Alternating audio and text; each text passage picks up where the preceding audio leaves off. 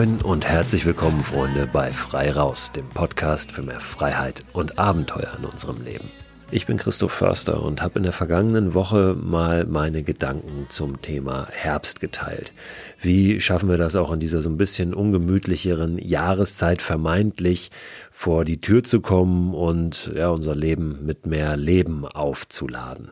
In der heutigen Folge gehen wir ein bisschen weiter weg. Es geht jetzt nicht vor die Tür, sondern es geht ins südliche Afrika. Ich habe heute einen Gast, der eine Ausbildung zum Safari Guide in Afrika gemacht hat. Und er wird davon ein bisschen erzählen. Der Frei Raus Podcast wäre aber nicht der Frei Raus Podcast, wenn wir dann nicht doch wieder den Bogen schlagen würden zu dem, ja, was all die Erfahrungen, Erlebnisse und das, was so eine Safari und überhaupt das äh, dass das Leben in Afrika mit sich bringt, in der Wildnis dort. Wenn wir da nicht gucken würden, was bedeutet das denn für uns hier und wie können wir vielleicht so ein bisschen von diesem Gefühl auch hier in unserem Alltag implementieren, vor unserer Haustür. Es geht um das Verwirklichen von Träumen, also das Nachgehen bestimmter Empfindungen, die in uns drin sind und auf die wir doch hin und wieder vielleicht mal hören sollten, wenn wir sie dauerhaft spüren. Es geht um Hyänen, die mitten in der Nacht ans Zelt klopfen. Es geht um das Erkennen von Tierspuren. Es geht um die Survival Skills Einheimischer und es geht aber auch um die schwierige Frage, wie ist es eigentlich mit der Jagd in Afrika? Wir sprechen über den Wert einer Wiener Kaffeeröstung im Busch und über die Herausforderung, die es mit sich bringt, wenn wir von einer großen Reise, einem großen Abenteuer wieder nach Hause kommen und uns im Alltag zurechtfinden müssen. Vor einigen Wochen hat mich eine Sprachnachricht von Samuel Bredel erreicht, der aber nur Sam genannt wird. Ich habe diese Nachricht tatsächlich auch in eine der letzten Podcast-Folgen integriert, weil Sam mir erzählt hatte, wie er während seiner Safari-Guide-Ausbildung immer morgens den Frei-Raus-Podcast gehört hat, wenn er die Zäune kontrolliert hat. Ich habe mich auf diese Nachricht hin bei Sam gemeldet, mich bei ihm bedankt und ihn gefragt, ob er nicht Lust hätte, ein wenig von seiner Erfahrung dort in Afrika zu erzählen, weil ich glaube, dass viele von uns ja eine gewisse Sehnsucht auch spüren, auch nach genau solchen Erlebnissen, nach genau dem, was Sam da gemacht hat, wirklich mal auszubrechen und nach Afrika zu gehen und wirklich tief einzutauchen in die Natur, in die Wildnis dort und vor allem zu lernen, vielleicht sogar mit etwas zurückzukommen, was das eigene Leben nachhaltig verändert. Ich glaube, diese Wahrscheinlichkeit ist relativ groß, dass sich wirklich nachhaltig etwas verändert, wenn wir eine solche Erfahrung gemacht haben. Deshalb habe ich Sam zu einem Gespräch eingeladen und das hört ihr heute. Die Telefonnummer, über die auch ihr mir Nachrichten schicken könnt, die findet ihr jede Woche in dem Newsletter, der diesen Podcast begleitet. Und diesen Newsletter könnt ihr abonnieren unter christoförster.com slash frei raus. Da gibt es jede Woche nochmal Zusatzinfos zu den Themen aus der jeweiligen Podcast-Folge, aber auch darüber hinaus Tipps, Links, Infos, Dinge, die mir so über den Weg laufen. Ich habe zum Beispiel jetzt gerade eine schöne kleine Arte-Doku gesehen über jemanden, der die Donau komplett heruntergeschwommen ist und auf das Thema Plastikmüll aufmerksam machen möchte. Es wird zum Beispiel diese Woche auch nochmal wieder was drin sein, was ich in der vergangenen Woche vergessen habe, nämlich ein paar Tipps zum Imprägnieren von Funktionskleidung, wie wir über einfache Waschemulsionen, die mit in die Waschmaschine gegeben werden, Regenklamotten wieder richtig regendicht bekommen, gerade für den Herbst jetzt ja eine ganz sinnvolle Sache. Also all sowas findet ihr in dem Newsletter, der immer Ende der Woche erscheint. Abonnieren könnt ihr den, ich sag's nochmal, unter christoförster.com slash frei raus. Jetzt lasst uns aber Sam begrüßen. Und ich sage guten Morgen nach Wien, wo Sam nach seiner Zeit in Afrika jetzt wieder lebt, in seiner Heimat Österreich.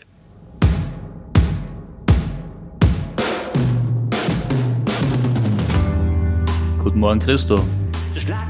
Sag mal, wie ist denn das Wetter in Wien gerade? Kriegst du das noch so mit? Weil ähm, auch darüber werden wir natürlich heute sprechen. Wie ist diese Wahrnehmung, wenn man wirklich nur draußen ist, nur draußen lebt, dann ist man da natürlich viel, ja, viel näher dran, logischerweise. Und jetzt äh, in Wien, äh, in deiner Wohnung, kriegst du das noch mit? Wie ist der Tag heute äh, begonnen in Wien? Ja, das stimmt. Also wir waren ja wie, wie, wie ich in Südafrika gelebt habe, war ich die meiste Zeit draußen. Wir haben tatsächlich im, im Zelt gelebt, ähm, über fast ein Jahr. Und jetzt ähm, in der Wohnung bekommt man das gar nicht so mit. Und momentan haben wir so richtiges Herbstwetter. Ähm, es regnet, dann regnet es wieder nicht. Man weiß nicht so recht, was man sich anzuziehen hat. Und ich beobachte zwar immer das Wetter so, ähm, aber ja, im Prinzip seit dem letzten Jahr habe ich auch nicht mehr so diese, diese Panik oder die Angst vorm Regen. Also man geht raus und ja, wir Menschen, wir sind ja eigentlich wasserfest. Es kann ja nichts passieren, außer dass wir nass werden und dann trocknet man sich ab. Und der Vorteil hier in der Stadt ist, es, es gibt warme Duschen. Es, es geht ein bisschen schneller, bis man sich wieder wohlfühlt. Im Busch war das nicht immer so einfach. Ähm, da waren, waren dann oft die, die Stiefel oder die, die Schuhe ja mehrere Tage lang komplett nass und stinkig. Ja, aber ich beobachte schon noch das Wetter. Das ist auch immer in der Früh so eines der ersten Dinge, die ich tue. Irgendwie auch unbewusst. Ähm, weil wir auch hier einfach den Luxus haben, eine App zu haben und nachzuschauen. Im Busch draußen gibt es kein, kein Signal. Also das heißt, man beobachtet einfach die Wolken und das haben wir auch gelernt, ähm, wie, wir, wie wir die Wolken ähm, beobachten und daraus quasi ableiten können, womit wir heute zu rechnen haben, mit was für einem Wetter. Ja, ich kenne das äh, natürlich auch, so dieses immer aufs, äh, aufs, aufs Wetter, auf die App gucken, ja, aufs Handy gucken. Wenn dann morgens die Kinder zur Schule gehen, also meine Frau macht das ganz gerne, die guckt dann einfach, ja, was müssen wir heute anziehen? Ähm, dann wird geguckt, äh, regnet's oder wie viel Grad ist es, wie viel wären's noch? Manchmal sage ich halt, ja, geh doch mal kurz auf die Terrasse, ja, und schau mal, wie kalt ja, es man kann sich da auch verrückt machen. In, in Wirklichkeit, ähm, ja, man geht hinaus und ja, manchmal hat man halt das Pech, man hat zu wenig an oder man hat zu viel dabei. Aber ja, so ist es. Du hast es schon gesagt, ähm, du warst ein Jahr in Südafrika, hast eine Ausbildung gemacht zum Field Guide, ne, zum Safari Guide. Ähm, du kannst es nochmal äh, gleich im Detail erzählen, was das genau bedeutet. Warum aber bist du überhaupt dahin? Also aus welcher Situation kamst du? Ja, an welchem Punkt deines Lebens hast du dich befunden, dass du gesagt hast, hey, ich gehe da jetzt mal ein Jahr hin und mache diese Ausbildung? Bei mir war das schon immer so, ich hatte immer schon so ein, es gab ein großes Spannungsfeld zwischen Natur und, und Stadt in mir. Und ich habe immer gespürt, ich, ich, muss, ich muss hinaus. Egal, ob das jetzt während dem Studio war oder auch ähm, während der Arbeitszeit. Vor gut drei Jahren habe ich dann beschlossen, ähm, dass ich mit meiner Frau, damaligen Frau, ähm, in die Berge ziehen möchte. Also weg von Wien und raus ins Salzkammergut. Und das war für mich schon so ein bisschen mehr Abenteuer, ein bisschen mehr Natur und die Möglichkeit, ähm, ja, eigentlich jeden Tag draußen zu sein. Ja, es war ein bisschen auch so ein, ein Green Light, wie du das auch erwähnt hast in einer deiner letzten Folgen. So eine, ja, auf und, und einfach mal machen, einfach mal ausprobieren. Und hat mir sehr, sehr gut getan. Also wirklich ähm, einerseits die Arbeit im Büro und dann selbst zu entscheiden, jetzt gehe ich raus, gehe ich nochmal auf den Berg. Und in dieser Zeit, ähm, ja, war nicht alles so einfach. Gab auch einige gelbe Lichter, rote Lichter. War teilweise auch einsam, weil ich dann nicht mehr die Freunde hatte in der Stadt. Und irgendwann kam halt dann die Krise und ähm, Welche Krise jetzt? Die Corona-Krise oder die private? ja, so, so ziemlich ähm, die eine zuerst und dann die andere. Also zuerst die private Krise. Ähm, meine Frau hat mich dann verlassen und ähm, ich war dann gezwungen, dass ich ähm, ja dort das Haus verlasse und wieder zurück nach Wien komme. War für mich ähm, ein großer Rückschritt, wenn man schon mal in den Bergen gelebt hat, ähm, mit Frau und ähm, schön gelebt hat und dann musste ich wieder zurück zu meinen Eltern ziehen zunächst. Und dann kam die Corona-Krise auch noch. Und das war eine ganz absurde Zeit, weil zur selben Zeit wie ich hatten lustigerweise meine beiden Schwestern dieselbe Idee, auch wieder zu den Eltern zu ziehen. Wir waren dann im Endeffekt waren wir dann sieben Leute und ein Hund in, im Haus meiner Eltern. Das zur Corona-Krise und ähm, ja, man durfte ja kaum raus. Das hat dann alles dazu geführt, dass ich mir Gedanken gemacht habe, was kann ich tun. Und ursprünglich war mein, mein erster Gedanke, ich mache den Jakobsweg. Das ist so, ja, was viele Leute tun, wenn es ihnen nicht so gut geht, wenn sie in einer Krise sind. Dann war mir aber recht schnell klar, dass der Jakobsweg ähm, nur halb so lustig ist, wenn man nicht mit den Leuten interagieren kann, wenn man nicht dort übernachten kann in diesen Hütten und Herbergen und habe halt weiter überlegt, was aufgrund was der Beschränkung, ne, während der während genau, der Pandemie. Das stimmt, ja. ja. Und dann habe ich mir überlegt, was was waren denn sonst so meine meine Träume, was wollte ich schon immer mal machen? Ja, ich wollte schon immer mal einen Beruf ergreifen in der Natur und habe begonnen zu recherchieren, habe ge ge gesucht nach ähm, Abenteuer, Naturjobs und bin dann irgendwann auf diese Ausbildung in Südafrika gestoßen. Also für mich hat das nicht unbedingt jetzt in Südafrika sein müssen, es hätte auch ein anderer Ort sein können. Was mir wichtig war, war Natur, Abenteuer und etwas Neues zu lernen.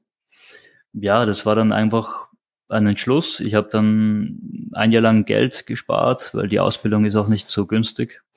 Kostet so circa 17.000 Euro für das gesamte Jahr. Ja, und dann habe ich das durchgezogen. Da hast du gesagt, du hast äh, recherchiert vorher. Ähm, das ist jetzt ja hier äh, keine gesponserte Folge, nicht im entferntesten. Ähm, du warst bei einem bestimmten Anbieter in Südafrika. Ähm, natürlich gibt es auch viele andere, aber warum hast du dich dann für den entschieden? Es gibt ja sehr, sehr viele ja, Institute oder Organisationen, die sowas anbieten, so eine Ausbildung. Ja, man, man recherchiert dann und vergleicht und dann gibt es verschiedene Videos auf YouTube und ähm, Erfahrungsberichte. Und äh, meiner Meinung war, war halt das ähm, einerseits der mit den besten Bewertungen, aber auch, was mir sehr zugesagt hat, die hatten fünf verschiedene Camps in verschiedenen Orten. Das heißt, man war einerseits in Südafrika in der Nähe vom Krüger Nationalpark, aber auch in Botswana. Und dadurch hat man diese Vielfalt auch gehabt, dass man überall was komplett anderes lernt. Ähm, überall ist die Natur ein bisschen anders. Es gibt andere Tiere, andere Vögel, andere Bäume, Pflanzen und so weiter. Und das war halt super cool, weil wir einfach nicht nur in einem Camp waren, sondern wir waren wirklich ein Monat hier, ein Monat dort und das war halt sehr spannend, ja.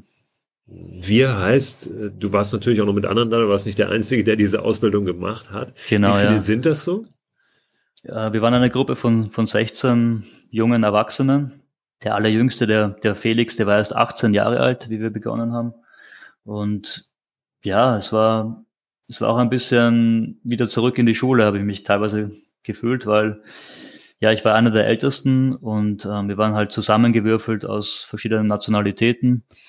Einige aus Deutschland, aus der Schweiz, ähm, Holländer, Südafrikaner, Engländer. Dann trifft man sich so zum ersten Mal in so einem Backpacker in Johannesburg und man denkt sich, okay, das sind jetzt die Leute, mit denen man jetzt fast ein Jahr lang verbringt. und das war halt zunächst so ein bisschen wow ähm, ob man mit denen klarkommt und am Anfang noch ein bisschen so skeptisch. Ja, jetzt im Nachhinein ist das natürlich wie eine Familie geworden. Also es gibt hier Freundschaften, die da entstanden sind, teilweise auch Liebesbeziehungen unter den, unter den Teilnehmern. Das war, war schon besonders, diese ganze Gruppe so lange zu haben. Und wir sind dann von Johannesburg direkt am nächsten Morgen, sind wir losgefahren mit einem Bus, so circa sieben Stunden komplett ähm, außerhalb von der Stadt Richtung Krüger Nationalpark und sind dort angekommen und mussten zunächst einmal ganz, ganz viele Formulare unterschreiben, dass wir uns bewusst sind, dass man hier sterben könnte und so weiter. Ja, dann, dann kamt ihr da an, also in, in diesem Camp. Beschreib mal, wie, wie sah das da aus? Was war das für ein Gefühl, dieses Eintreffen? Ja, das allererste Camp, das war in Selati und das war wunderschön. Das war, das liegt an einem Fluss der Sedati River. Und das Camp selber ist so aufgebaut, dass ähm, es gibt insgesamt wahrscheinlich so 15 Zelte. Und das sind immer, so Zweimann-Zelte. Das heißt, ähm, man hat wenig Platz, wenig Privatsphäre. Und diese Zelte sind halt komplett im Camp ja, verstreut. Und in der Mitte von dem Camp haben wir gehabt so eine größere Hütte. Das war unser, unser Klassenzimmer, wenn man so möchte. Und da haben wir gleich zu Beginn einmal ja die Instructions bekommen, was wir alles ähm, nicht dürfen, worauf wir achten müssen, ähm, ja, wie wir die Zelte zu pflegen haben, damit keine Schlangen und Skorpione reinkommen. Am ersten Abend haben wir dann einen ziemlich ähm, verrückten Tier-Vortrag bekommen vom Andy. Das war der, der Typ, der uns Erste Hilfe gezeigt hat. Und da haben wir zunächst einmal, ich glaube, weiß nicht, 20, 30 Folien gesehen von von Menschen, die sich nicht an die, an die Regeln gehalten haben und leider, ja, ums Leben gekommen sind. Und das war zunächst ziemlich verstörend. Das glaube ich auch. Das war genau der Sinn der Sache, vermute ich mal, erstmal äh, zu schocken und äh, in, ins Gedächtnis zu rufen, pass auf, ich, ich, halte mich hier an das, was mir gesagt wird, weil sonst geht's mir ähnlich. Ja, absolut. Da, da waren so Dinge dabei wie, man darf nicht ähm, in der Nacht alleine auf die Toilette, beziehungsweise es gab ja nicht richtige Toiletten, es war halt so Buschtoilette. Man musste immer zu zweit, einer mit der Taschenlampe leuchten. Und dann hat man halt wirklich verstörende Bilder gesehen von einem Mädchen, die hat gemeint, ihr war zu heiß in der Nacht und wollte nicht im Zelt schlafen und hat dann beschlossen, sie möchte auf dem Felsen draußen übernachten. Und am nächsten Tag hat man nur noch die Turnschuhe gesehen und die Knochen und sie wurde bei lebendigem Leib von den Löwen aufgefressen. Das heißt, ähm, diese, diese Camps, die sind wirklich ähm, nicht zu unterschätzen. Also es, es gibt keine Zäune rundherum. Wir sind wirklich mitten in der Natur. Wir hatten in den Camps Löwen und Elefanten und Hyänen. Ja, man, man wacht auf und in der Früh das Erste, was man sieht, sind die, die Fußspuren im Sand. Und was wir auch gemacht haben, bevor wir schlafen gegangen sind, wir, wir haben immer einen, so einen Rechen genommen und haben den ganzen Weg ähm, frei ähm, gesäubert damit man am nächsten Tag gut die Fußspuren erkennen kann. Ja, das war vor allem die ersten Tage und Wochen, die waren intensiv und ähm, ja, ganz viele Eindrücke. Das glaube ich. Äh, wenn du, ich muss, muss noch mal zurückkommen auf jetzt dies äh, nachts auf Toilette gehen oder die Löwen im Camp. Ähm, die Elefanten was sind die Regeln, diese Grundregeln, die es zu beachten gilt, durch die es dann sicher wird? Ist das dann Licht, also weil du sagst Taschenlampe, einer leuchtet mit der Taschenlampe? Ist es Feuer, was dann letztlich dazu führt, dass ähm, ja, eben die Löwen dann nicht angreifen? Oder wenn man im Zelt ist, tun sie es vermutlich sowieso nicht. Ich denke mal, es geht auch äh, darum, keine Essensreste rumliegen zu lassen und so ein Kram, oder? Das mit dem Feuer ist auch so eine Sache. Ich dachte mir immer, dass, ähm, dass man durch das Feuer quasi die Gefahr abhalten kann. Wir haben tatsächlich auch dann ähm, im freien Sleepouts gehabt, wo wir draußen übernachtet haben und ähm, wir hatten Feuerwache und die Tiere, die sind dann eher neugierig. Wenn da ein Feuer ist, die, die kommen dann her und, und wollen wissen, was da ist. Das heißt, ein, ein Feuer allein reicht nicht. Wichtig ist immer, dass, dass mehrere Menschen zur selben Zeit ähm, irgendwo unterwegs sind, weil halt ähm, gerade Leoparden oder ja andere Tiere ähm, dann angreifen, wenn man halt ja alleine unterwegs ist. Und deswegen gab es halt die Regel gerade zu Beginn, dass wir nie alleine in der Nacht unterwegs sein dürfen. Und von der Feuerstelle bis zum Zelt waren es ungefähr so 200 bis 300 Meter. Und diese Strecke, die, ja, die war in der Nacht schon recht unheimlich, weil es, man stellt sich das komplett anders vor, wenn man in der Stadt das gewohnt ist, dass man einfach Licht hat. Aber man kann im Busch ähm, teilweise nicht die Hand vor den Augen sehen. Und ohne Taschenlampe ist es teilweise ganz, ganz schlimm, vor allem wenn es bewölkt ist. Und da mussten wir halt immer darauf achten, dass wir dann gemeinsam zum Zelt kommen und vor allem in der Nacht, wenn man pinkeln gehen muss, dass man dann gemeinsam kurz aufsteht und ich hatte einen Kollegen, der, der hieß auch Sam, der kam aus Australien und der musste lustigerweise so dreimal in der Nacht immer pinkeln gehen. Und dann war ich halt immer gefragt, auch aufzustehen und das war schon ziemlich nervig zu Beginn. Ähm, hast du dich im Vorhinein äh, vorbereitet auf diese Ausbildung? Also einmal natürlich ähm, darauf vorbereitet, da hast du schon ein bisschen angedeutet, was erwartet mich da überhaupt in Afrika ne, für Gefahren oder in Südafrika. Wir sagen oft Afrika und, und Afrika ist natürlich riesengroß und es gibt tausende Unterschiede, mhm. ja. Aber in der Region, in, in die ich dann da komme, ähm, aber auch, wie hast du dich vorbereitet, ähm, was jetzt die Ausbildung angeht? Weil ihr musstet ja richtig, richtig viel lernen da unten. Ne? Das stimmt, ja. Ähm, ich habe dahingehend leider mich wahrscheinlich zu wenig vorbereitet. Da waren viele von den deutschen Kollegen um einige schlauer, ähm, was vor allem die, den, den Vogelgesang ähm, der meisten Vögel betrifft. Wir mussten nämlich zum Beispiel auch im, im ersten Monat ungefähr 120 Vogelstimmen erlernen und die dann ähm, erkennen und zuordnen. Und das war für mich ähm, wirklich extrem schwierig. Ich bin dann oft mit dem Handy noch im Zelt gewesen, mit Kopfhörer und habe dann ganz lange probiert, die, die Vogelstimmen irgendwie mit Eselsbrücken ja im Kopf zu behalten. Und da waren einige dabei, die sind hingekommen zum Kurs und die kannten schon alle Vögel. Die haben einfach schon ja die gelernt. Und ich habe mir gedacht, ich möchte hier vor Ort die Dinge erlernen, weil ich mir denke, dann, dann habe ich einen besseren Zugang. Dann weiß ich genau, wie die aussehen, dann habe ich die irgendwo mal gesehen. Und das war halt dann doch ähm, recht schwer, weil es einfach sehr, sehr viel Information auf einmal war. Weil es waren dann nicht nur die, Vo die Vögel zu erlernen, es war dann auch, du gehst in der Früh raus um 4.30 Uhr, ähm, dann gibt's die Spuren, die wir lernen müssen. Dann ähm, die Droppings, also das ist quasi der Code, der hinterlassen wird von den Tieren. Ähm, welches Tier war das? Ähm, wie alt ist das? Und darüber hinaus auch die ganzen Bäume und Pflanzen. Wie sieht denn so ein, so ein Tag aus oder wie sah er zu Beginn aus? Du hast gesagt, um 4.30 Uhr ging's los, dann erstmal Spuren lesen. Ähm, wie, wie ging der denn weiter, so ein Tag? Genau, wir, wir, wir sind meistens sehr, sehr früh aufgestanden, so um 4.30 Uhr und da war es meistens noch dunkel. Ja, dann steht man auf, packt seinen, seinen Rucksack und es gibt äh, morgens einen, einen kurzen Kaffee, wobei der Kaffee den habe ich dann meistens gemieden, weil das war so ein, so ein Löskaffee und irrsinnig stark, aber vom Geschmack überhaupt nicht gut. Ich habe dann zwischendurch einmal auch ähm, meine Family besucht in Wien. Beim, beim, beim zweiten Teil der Reise hatte ich dann schon meinen eigenen Kaffee dabei, habe mir in der Früh mal selbst einen Kaffee gekocht mit, mit Wiener, mit Wiener Röstung.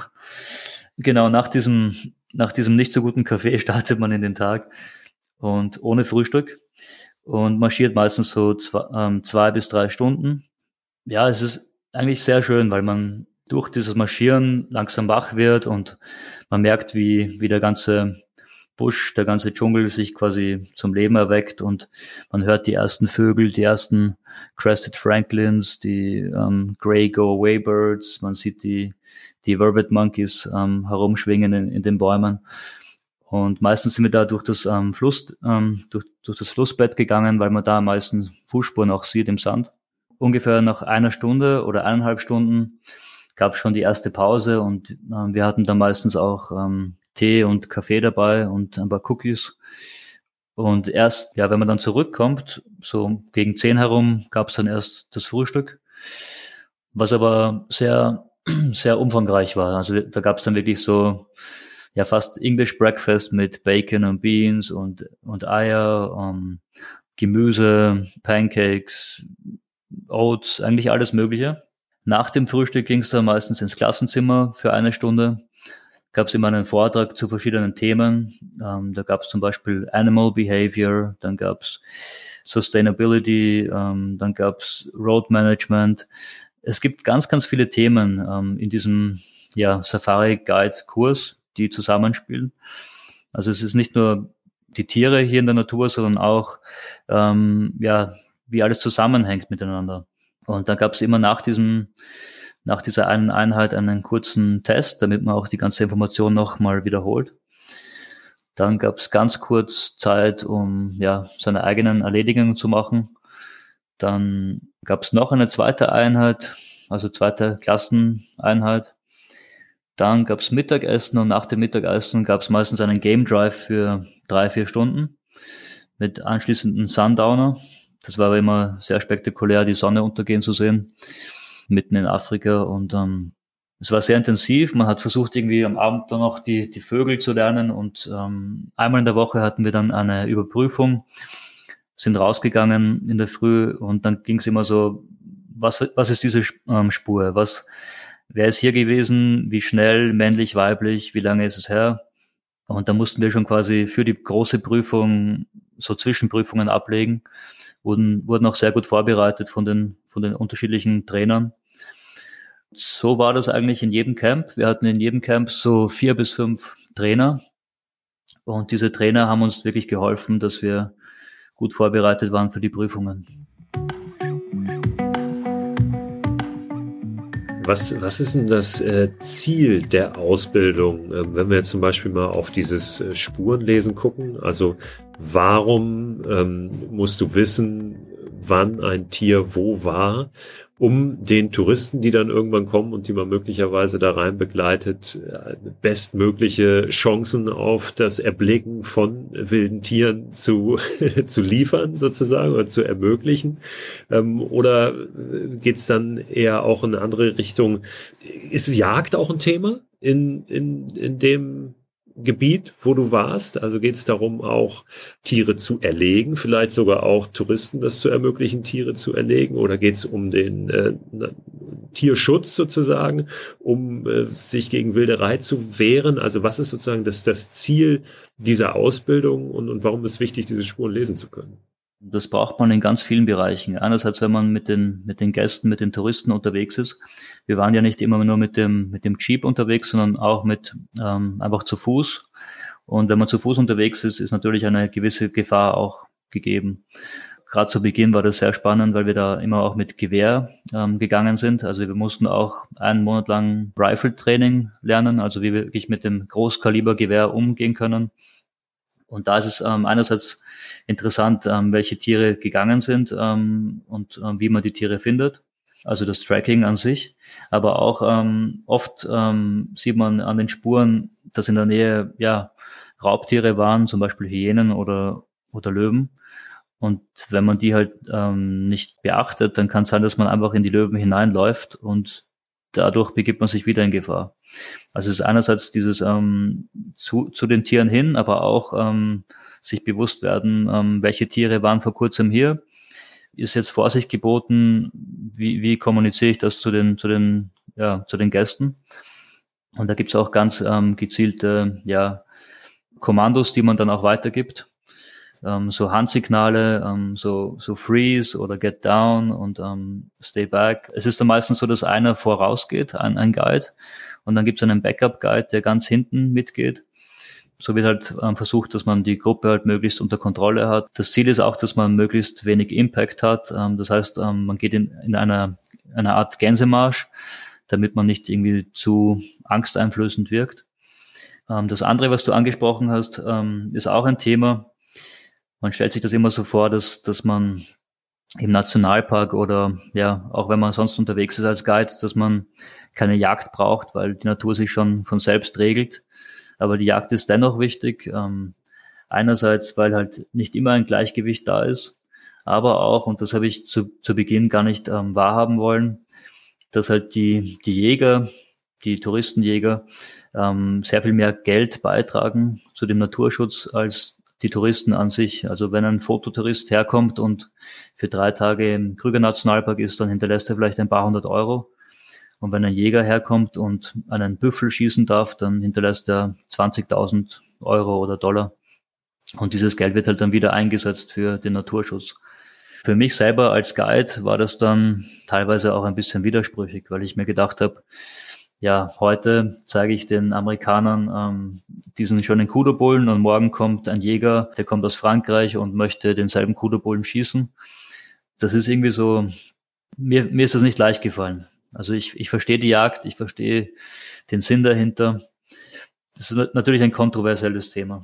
Ja, ich weiß, wenn wir da jetzt anfangen, da könnten wir wirklich äh, ewig drüber sprechen. Aber ich, ich, ist ja ein wichtiges Thema und natürlich eins, was auch bei vielen gleich dann im Kopf ist, ähm, wenn man darüber spricht. Ne? Auch ähm, Nationalpark, Südafrika, Safari, Tiere aufspüren. Mhm. Und ich kann es auch total nachvollziehen, diesen Impuls direkt zu sagen, so, ähm, Nee, Tiere werden nicht geschossen. Ja, aber es ist ja in Deutschland auch ein großes Thema oder im deutschsprachigen Raum in Europa noch viel mehr, weil wir viel enger noch zusammenleben, weil hier einfach viel mehr Menschen noch leben ähm, mit den Tieren zusammen auf engem Raum und das natürlich noch viel mehr irgendwie geregelt sein muss, weil sonst funktioniert es irgendwie nicht.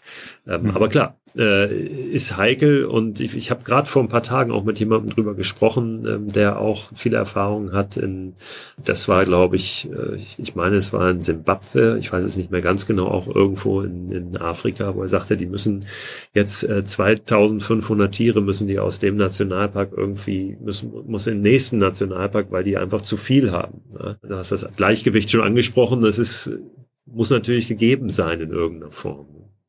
Ja, schwieriges Thema. Also ja, gerade auch ähm, zum Beispiel, wenn man hernimmt die Elefanten, es heißt immer, die Elefanten, die sind ähm, vom Aussterben bedroht. Und dann gibt es aber Nationalparks, wo es fünfmal so viele Elefanten gibt, wie es eigentlich ähm, dort geben sollte, weil es einfach kaum natürliche Feinde gibt. Was ich einfach gemerkt habe, dass Elefanten, egal wo, wo sie sind, ähm, extrem viel Arbeit bedeuten. Also wir haben in, in diesen Camps circa weiß nicht, zweimal im Monat mussten wir rausfahren mit dem Auto, um irgendwelche Wasserrohre zu reparieren, weil Elefanten sie rausreißen. Die spüren natürlich, wo das Wasser ist und ähm, die fühlen das quasi mit den Beinen und dann nehmen den Rüssel und reißen das Rohr raus.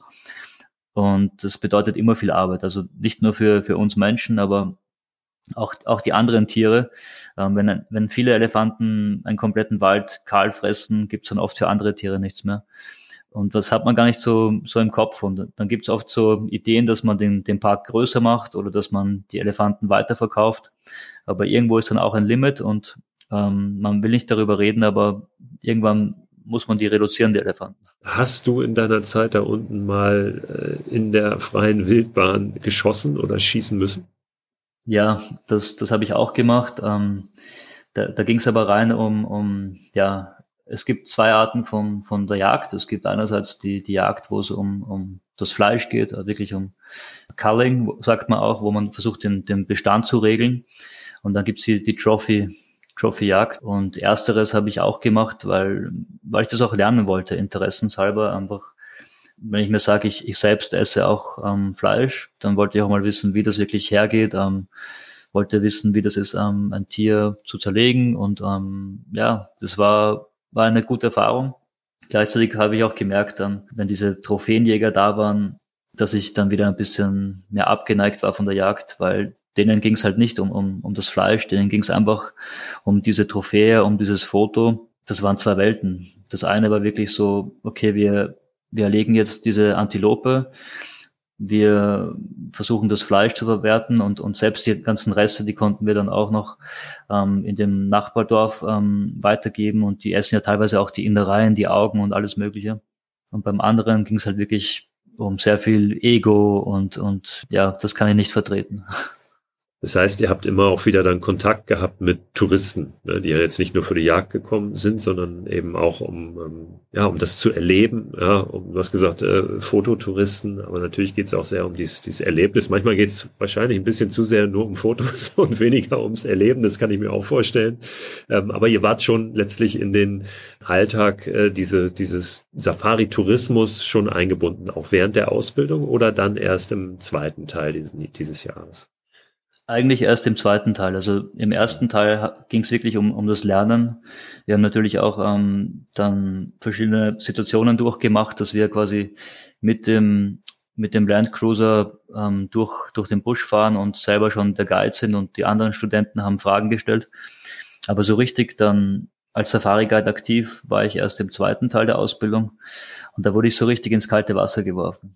Also nach einem halben Jahr, vielleicht dann nochmal ganz kurz reinzugehen, nach einem halben Jahr legst du eine Prüfung ab, sozusagen. Ja, also all das, was du gelernt hast in diesem halben Jahr, wird da abgefragt. Genau, ja, ja. Und dann bist du zertifizierter Safari Guide, richtig? Genau, um, ähm, Professional Field Guide und um, ähm, Trails Guide war halt auch noch die zweite Prüfung, dass man auch zu Fuß Touristen begleiten darf durch den Busch. Und das zweite äh, halbe Jahr dieses Jahres ist dann wirklich ähm, Praxis.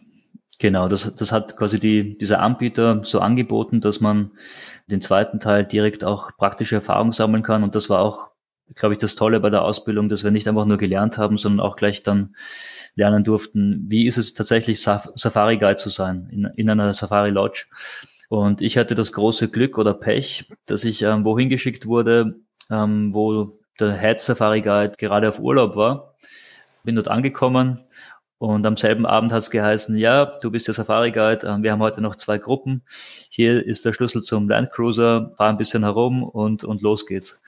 Und ich war so wirklich so, wow, ich bin komplett in einer neuen Umgebung. Ich, ich kenne, ich kenn, weiß nicht, die Natur hier nicht. Ich weiß nicht, welche Vögel es hier gibt.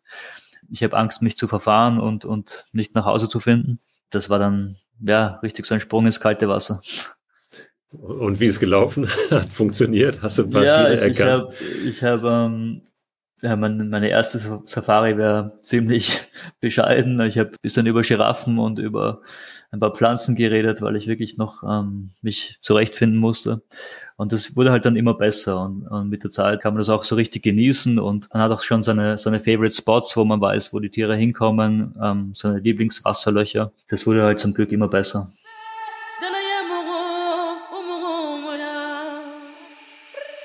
An welche Momente erinnerst du dich äh, am liebsten so aus diesem, aus dieser Zeit, aus diesem ganzen Jahr, wenn wir da mal drauf gucken? Gibt es so Highlights, die dir ins Gedächtnis gebrannt sind, wo du dich am liebsten wieder hinbeamen würdest? Ja, einige. Ähm, Gerade zu Beginn war das sehr aufregend, einfach in diesem Zelt zu leben, ja, und, und einfach zu wissen, es ist nur diese dünne Zeltplane zwischen dir und diesen gefährlichen Tieren. Und da bin ich einmal aufgewacht in der Nacht. Mein Kumpel, der Sam, hat gerade gepennt und ich habe ein Rascheln gehört und, und schaue so auf, auf dieses Moskitonetz und, und sehe direkt vor mir eine Hyäne. Direkt vor dem Moskitonetz. Und du musst dir vorstellen, das Moskitonetz ähm, geht von oben nach unten und dann gibt's von links und rechts auch noch ein, ein, ein Reißverschluss. Dadurch entsteht aber in der Mitte eine Art, ähm, so ein Loch.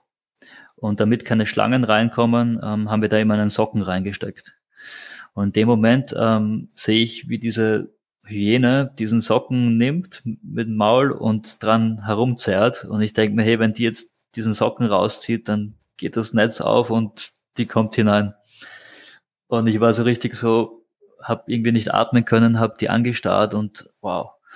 Und dann habe ich ähm, nach meiner Taschenlampe gesucht, weil ich habe gehört, äh, wenn man die halt dann anleuchtet, dass sie dann geblendet ist und vielleicht weggeht.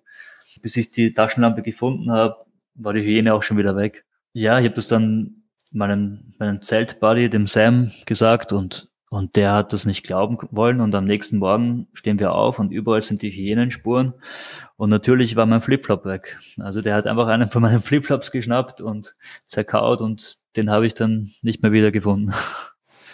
Hast du so Momente gehabt, ähm, wo du wirklich auch ähm, mal mal runterkommen konntest, für dich genießen konntest, äh, irgendwo an einem Ort in der Natur ähm, warst und ja keine Verpflichtungen hattest oder war es dann auch viel Alltag, viel Arbeit? Weil manchmal verklärt man das, glaube ich, so ein bisschen gedanklich, als wäre das immer so romantisch und man würde da immer abends ähm, mit einem kalten Bier in der Hand stehen und die Sonne untergehen sehen, ne? ähm, während hinten ähm, am Horizont die, die, ähm, weiß ich nicht, die Elefanten langziehen. Ähm, das ist es ja oft nicht, sondern es ist dann viel Alltag. Aber hast du diese, diese Momente auch gehabt, wo es, wo es nicht Alltag war, wo, wo keine Verpflichtungen da waren? Tatsächlich war es so, dass wir in den ersten Wochen und Monaten kaum solche Momenten, Momente hatten. Also es war wirklich sehr viel Lernen, sehr viel Alltag, sehr viel ja, Struktur. Ähm, wir hatten natürlich Abende, wo wir halt nichts machen mussten, aber so die, die besten Momente, wo ich ähm, einfach Zeit hatte, waren dann wirklich in meiner Zeit ähm, auf Long Hill, so hat die, die Lodge geheißen, wo ich gearbeitet habe, wo dann oft, ich weiß nicht, ob es Corona bedingt war oder weil einfach keine Reisesaison war, wo da manchmal eine Woche lang niemand da war auf der Lodge, habe mich dann einfach raufgesetzt auf, auf das Dach von, von der Lodge und habe dort die, die Sonnenuntergänge genossen. Und ich war manchmal wirklich total komplett alleine dort. Und das waren besondere Momente. Auch, dass ich dann teilweise in der Früh aufwachen konnte, bin mit dem Jeep herumgefahren. Da habe ich dann auch oft ähm, deine Podcasts gehört und bin dann, bin dann ähm, beim Zaun entlang gefahren, habe einfach ein bisschen meditieren können. Das war wirklich wie Meditation. Also man hat dann wirklich kilometerlang den Zaun und beobachtet dann, ob irgendwo Tiere durchgekommen sind. Du hast ja dann, ich weiß nicht, ob es auch im zweiten Teil war, ich vermute mal schon, äh, nochmal einen Ausflug gemacht ähm, nach Botswana, ja, ins äh, Okavango-Delta. Warum, mit wem und was hast du da vorgehabt? Ja, das war, glaube ich, eins meiner, meiner Lieblingserlebnisse. Ähm, einer meiner Ausbildner, der heißt Pat, der kommt aus, ähm, aus einem ganz einem kleinen Dorf mitten im Okavango-Delta. Das Okavango-Delta ist ja das, das größte Binnengewässer, glaube ich, der Welt. Also das ist unglaublich riesengroß. Dort mitten in diesen Flüssen ähm, leben ganz, ganz viele Tiere. Ähm, von, von Löwen, Elefanten, Giraffen, alles Mögliche. Und der ist dort aufgewachsen als richtiger, ja, Tribesman, ein richtiger Buschmann, wie man sich das noch vorstellt, in so Palmenhütten. Ähm, und der hat natürlich irrsinnig gute Fähigkeiten, also Survival Skills. Und ich habe während dem Kurs immer gesagt, hey, bring uns doch ein bisschen was bei von deinem, von deinem Wissen. Und er hat gemeint, ja, da musst du mich schon besuchen kommen. Und ja, dann habe ich das immer wieder überlegt und dann habe ich einen zweiten Kollegen, ähm, der auch die Ausbildung gemacht hat, den Tim gefragt, der Tim aus Berlin. Und dann haben wir beide beschlossen, dass wir dorthin möchten.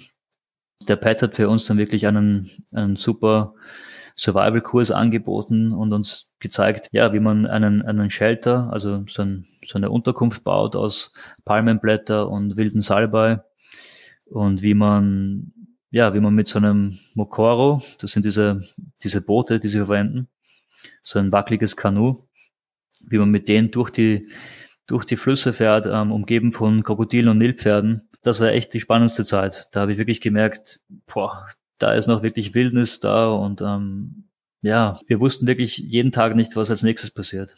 Ungefähr nach, nach einer Woche Training haben wir dann wirklich dann auch draußen übernachtet. Und ich kann mich noch gut erinnern, dann ist dann einmal das Feuer ausgegangen. Und wir hatten so eine selbstgebaute Unterkunft und das Wichtigste war, dass das Feuer halt nicht ausgeht. Und das Problem ist, wenn man dann rausgeht in der Nacht und am Feuerholz suchen möchte, dass halt da gerade die Nilpferde aktiv sind. Die Nilpferde, da gibt es eine Geschichte, da hat Gott damals ähm, gesagt zu den, zu den Tieren, okay, jetzt ist er fertig. Und dann kam aber das Nilpferd noch her, hat gemeint, hey, ich möchte auch noch auf die Erde. Hat Gott gesagt, ja, ist leider kein Platz für dich. Hat das Nilpferd gesagt, dann machen wir doch einen, einen Deal. Ich bleib einfach den ganzen Tag über im Wasser, da störe ich niemanden. Und in der Nacht komme ich raus und fresse einfach nur Gras. Und so war das dann auch. Aber dadurch hat man halt dann das Problem, dass wenn man nachts am Holz suchen geht, dass hier überall Nilpferde unterwegs sind. Und da war halt dann, ja, die Entscheidung, bleibe ich dann in der kalten Unterkunft oder gehe ich raus und, und suche noch nach Feuerholz. Bin dann raus, habe dann immer geschaut mit der Taschenlampe, ob da nicht der Nilpferd ist, weil man hört die dann immer auch schon so stapfen, stapfen und, und manchen. Da habe ich richtig Angst gehabt in dem Moment, ja.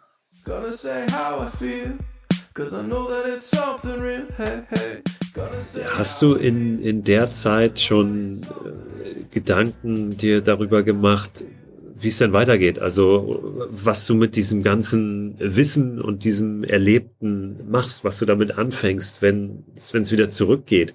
Oder war das eigentlich gar kein Thema? Warst du da voll bei dem, was du, was du getan hast? Ja, ich habe einerseits versucht, die, die Zeit zu genießen und nicht zu überlegen, wie es danach weitergeht, aber natürlich ähm, habe ich mir parallel Gedanken dazu gemacht.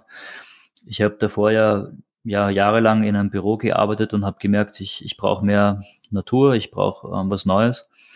Und dann auch durch diese Zeit als Safari-Guide konnte ich dann wirklich auch abwägen, ist das etwas, was ich ähm, mir vorstellen könnte, was ich auch längere, längerfristig machen möchte.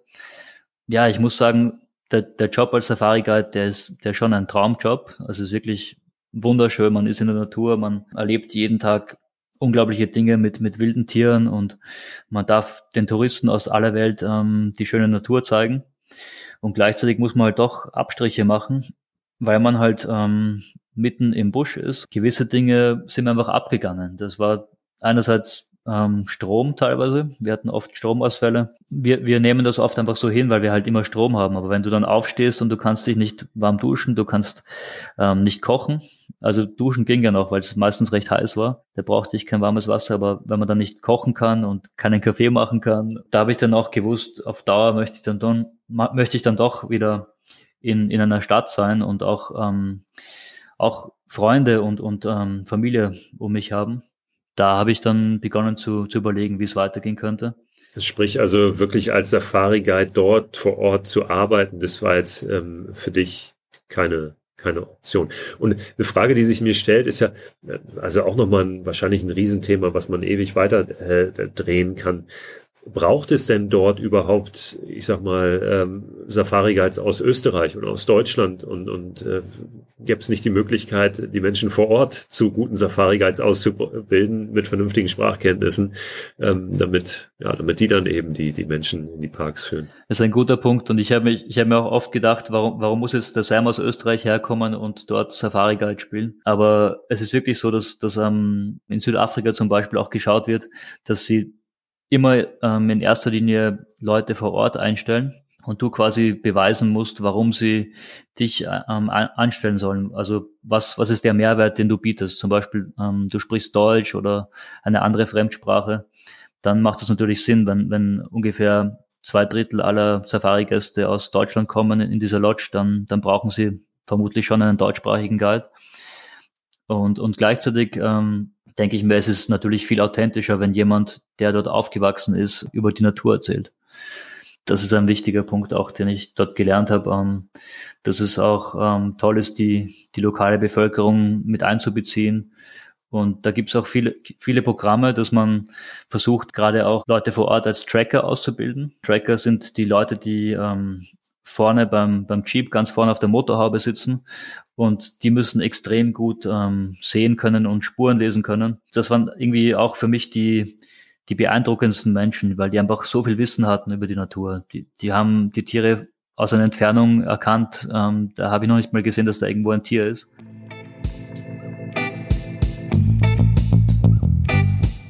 Ich habe mir jetzt lange überlegt, wie es weitergehen kann und dann habe ich ähm, nochmal zurückgedacht an, an dieses Erlebnis, was ich hatte in Botswana. Mein Ziel ist es jetzt, ähm, ich möchte eine, eine Plattform ähm, kreieren, wo Menschen Natur, Abenteuer erleben können. So ähnlich wie ich das auch in, in Botswana machen konnte. Und wo andere Leute, die sowas anbieten möchten, das anbieten können. Sprich, dass man eine Reise buchen kann, egal ob das jetzt in Afrika ist oder in Europa, wo man mit einer Gruppe von Freunden von jemandem, der vor Ort die, die wilde Natur kennt, ähm, was lernen kann und gleichzeitig ähm, in der Wildnis ist. Ja. Hm, aber nicht nur in Botswana, sondern an, an vielen verschiedenen Orten und auch ein bisschen genau, näher ja, dran. Genau, ne? genau. Wir haben ja durchaus in Europa auch noch ein bisschen Wildnis, nicht mehr ganz so viel. Also das muss man schon ja. sehr, muss sehr, sehr gut suchen. Aber ein bisschen was gibt's noch. Ähm, letztlich lassen sich aber solche solche Skills und dieses Wissen ähm, natürlich auch an, an Orten vermitteln, die vielleicht nicht mehr komplett unberührt sind. Ja, das ist äh, spannend, auf jeden Fall, weil ich, ich stelle mir das ähm, tatsächlich sehr, sehr schwierig vor. Einerseits zu wissen, hey, ich, ich bin schon ganz gerne auch in der Zivilisation, aber andererseits ist natürlich auch dieses Jahr, diese ganze Erfahrung ist ja jetzt ein Teil von dir, das geht nicht mehr weg. Ja? Ähm, und auch davor hast du äh, das schon gehabt, diese Sehnsucht danach, nach Natur. Und, und was machst du damit jetzt? Eigentlich ist das ja auch der Kern dessen, womit ich mich in den letzten Jahren immer sehr intensiv beschäftigt habe. Wie schaffen wir das, eben unseren Alltag ein bisschen anders ähm, aufzustellen ne? und da mehr, mehr Abenteuer reinzubringen, mehr Freiheit, mehr Natur, ein bisschen wilder zu leben, aber eben zivilisiert zu leben. Und äh, das, da gibt's zumindest jetzt von meiner Seite auch nicht die finale Antwort drauf. Die muss ja jeder für sich selbst finden. Aber ich finde es unglaublich äh, spannend und am Ende äh, vielleicht viel, viel wertvoller als dieses ständige Flüchten, ja? also abzuhauen aus dem Alltag und man denken, ah, mein Alltag ist irgendwie blöd und dann haue ich ständig daraus ab und der ändert sich aber dadurch nicht. Ne? Ja, du hast recht. In gewissermaßen ähm, fliehen wir jedes Mal, wenn wir auf Urlaub gehen und, und ähm, ja, versuchen. Ich habe mir auch oft gedacht, ich, ich bin wirklich nach Afrika, um das Abenteuer zu finden. Und jetzt ist eigentlich quasi mein Ziel, das Abenteuer zurückzubringen in meinen Alltag.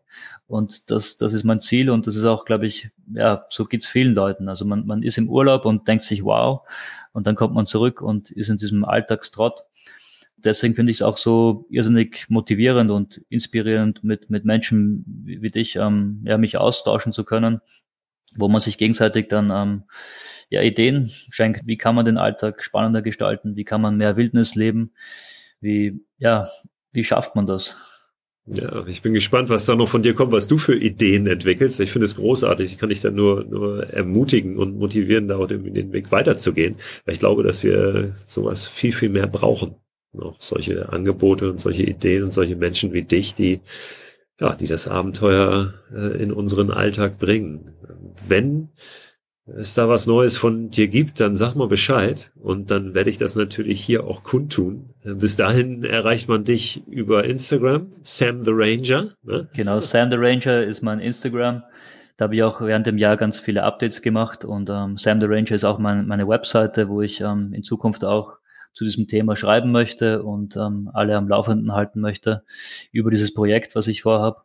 Ich glaube, dass das auf jeden Fall das ein Thema ist, was gefragt ist und dass viele Menschen sich nach mehr Abenteuer sehnen und dass wir vor allem auch in der Stadt ähm, dieses Abenteuer in irgendeiner Art und Weise ausleben möchten und müssen.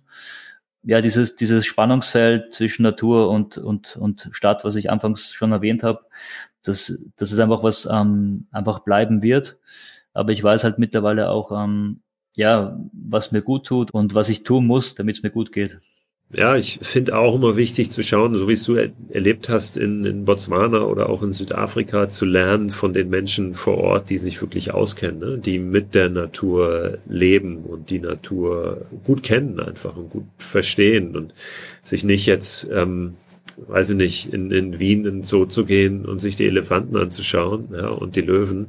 Das mag für kleine Kinder irgendwie ganz spannend sein, aber ich finde es also auch wieder ein anderes Thema, auch ein sehr schwieriges Thema. ja, müssen ja, wir gar nicht aufmachen stimmt, jetzt. Das stimmt, ja. äh, lassen wir lassen wir den Deckel drauf. Aber ähm, ja, wirklich zu schauen, was ist denn hier bei uns zu finden? Wie wie ist da die Kultur? Was ist da gewachsen? Ja, und und vielleicht auch mal hier ähm, über einen Schatten zu springen, den man moralisch hat, um sich mal mit dem Jäger auszutauschen, ja, ähm, weil es ja da auch ganz viele verschiedene äh, Menschen gibt, die das auf auf sehr unterschiedliche Arten und Weisen angehen, ähm, die sich aber eben und, und das ist ja unbestritten, sehr viel damit beschäftigen. Zum Beispiel, ähm, wo ist so ein Tier? Was macht so ein Tier? Und eben auch ähm, Spuren verfolgen können und so weiter. Das ist ja jenseits des, ich knall da jetzt ein Tier ab, ja, ähm, ganz viel Wissen, was solche Menschen haben. Und ähm, auch mhm. das, glaube ich, kann uns immer ganz gut tun. Ja, das ist sehr spannend. Ich habe auch ähm, kurz vor meiner Ausbildung noch die, die Jagdprüfung gemacht, einfach nur, um dieses Wissen halt auch zu haben für, für Österreich nicht mit dem Vorhaben, dass ich hier jagen möchte, sondern einfach nur, um, um mehr über die Natur zu wissen.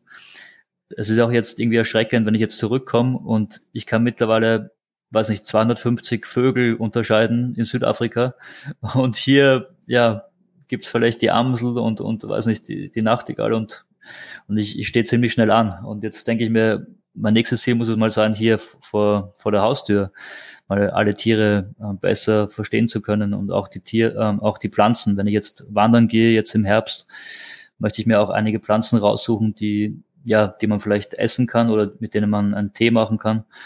Es gibt viele Möglichkeiten und, und oft denkt man immer in die Ferne. Ja, ich glaube, das ist auch so das Thema bei dir im Podcast, ähm, dass man auch vor der, vor der Haustüre Abenteuer haben kann und auch Natur findet, ja. Ja, def definitiv. Wobei ich das auch immer gar nicht so ja, so schubladenmäßig sehe, ne, da die Ferne und jetzt hier zu Hause, sondern ich glaube einfach, dass dass äh, Abenteuer eher eine Haltung sein muss. Ja? Also wie gehe ich an Sachen ran? Und natürlich, wenn ich diese Haltung habe, dann sollte ich die hier genauso an den Tag legen, wie wenn ich irgendwo hinfliege. Ne? Also gerade die Menschen, die immer irgendwo hinfliegen müssen oder was Besonderes haben müssen, um dann Abenteuer vermeintlich zu erleben, ja, das, das betrachte ich immer so ein bisschen schwierig. Ähm, es ist alles okay, alles legitim, aber dann sind sie wieder hier und ja, dann ist es völlig vorbei. Ja, dann ist diese, diese Haltung irgendwie, es ist, hat sich gar nicht als Haltung manifestiert, sondern es ist eher so ein, ja, ich kaufe mir da ein, ein Erlebnis und spiele dann so ein bisschen was, aber ich habe es gar nicht wirklich verinnerlicht. Und ich glaube, das, das ist wichtig. Und wenn wir das verinnerlicht haben, dann, dann wird eben der Alltag auch ein bisschen anders, als er vielleicht in der Vergangenheit war. Und das ist spannend. Da wünsche ich dir auf jeden Fall äh, viel, viel Erfolg dabei und viel Freude auch dabei, äh, danke, da danke. deinen Weg äh, weiterzugehen. Hey Sam, ich, ich danke dir äh, für den Einblick in dein Jahr, den kurzen. Ich weiß, es gibt natürlich noch ähm, viel, viel mehr zu erzählen, aber vielleicht wirst du das an anderer Stelle nochmal tun. Und wer da ein bisschen was sehen möchte, auch, du hast ja schon gesagt, kann gerne mal auf deinen Instagram-Kanal gucken, Sam the Ranger. Ich wünsche dir noch einen schönen Tag in Wien jetzt. Komm gut in die kalte Jahreszeit und Geh deinen Weg. Danke dir. Ja, danke. Ich freue mich schon. Ich habe jetzt ja fast ein Jahr lang Sommer gehabt und freue mich mal auf so einen richtigen kalten Winter und ähm, auf einige kalte Nächte auch mit, mit ähm, draußen übernachten. Und danke fürs Gespräch. War, war echt super mit dir zu reden.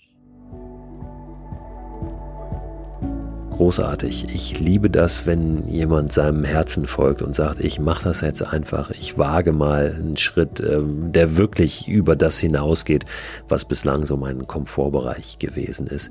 Und vor allen Dingen dann zurückkommt mit so einer ganz konkreten Vision. Zum Schluss nochmal der Hinweis darauf, dass es wieder einige neue Termine für Vorträge gibt. Ich bin ja in den nächsten Wochen unterwegs mit meinem Vortrag Abenteuerland Live, einer Multivisionsshow, wo es auch Bewegtbildmaterial schon geben wird, wo es viele Fotos geben wird und natürlich viele Geschichten von meiner Deutschland-Expedition, von der Zugspitze bis nach Sylt auf dem Wasser und an Land. Da es jetzt ja nun wirklich schon ein bisschen kälter geworden ist und es noch viel, viel kälter wird in den nächsten Wochen, da führt kein Weg dran vorbei, möchte ich gerne die Möglichkeit bieten, auf allen diesen Veranstaltungen dass ihr Schlafsäcke, die ihr nicht mehr braucht oder anderes Outdoor-Material mitbringen könnt, wir das sammeln und ich dafür sorge, dass das an Stellen gelangt, wo es Menschen hilft, die auf der Straße leben in Deutschland. Oder in Menschen, die auf der Flucht sind, in Flüchtlingslagern leben und die die Kälte nochmal ganz besonders hart trifft jetzt. Also, ähm, wenn ihr mögt, dann bringt mit, was ihr habt und was ihr nicht mehr braucht. Natürlich könnt ihr das auch selbst irgendwo abgeben, aber ja, das passiert dann manchmal ja doch nicht, weil es vielleicht ein bisschen zu aufwendig ist. Also, wenn ihr kommt zu einer Lesung, zu einem Vortrag, dann bringt es gerne mit und ich sorge dafür, dass das an die richtigen Stellen gelangt. So, und die Infos zu diesen Terminen, die findet ihr auf meiner Website unter christoförster.com slash Termine heißt das dann, glaube ich, aber geht einfach auf die Website und da findet ihr oben Reiter Termine. Genauso wie ihr auf der Website auch eine Information findet zum Abonnieren des Newsletters. Habt eine gute Zeit jetzt, lasst das Gehörte nochmal ein bisschen sacken, schaut, was ihr damit macht und hört gerne nächsten Donnerstag wieder rein. Da gibt es nämlich eine neue Folge von Frei Raus, dem Podcast für mehr Freiheit und Abenteuer in unserem Leben.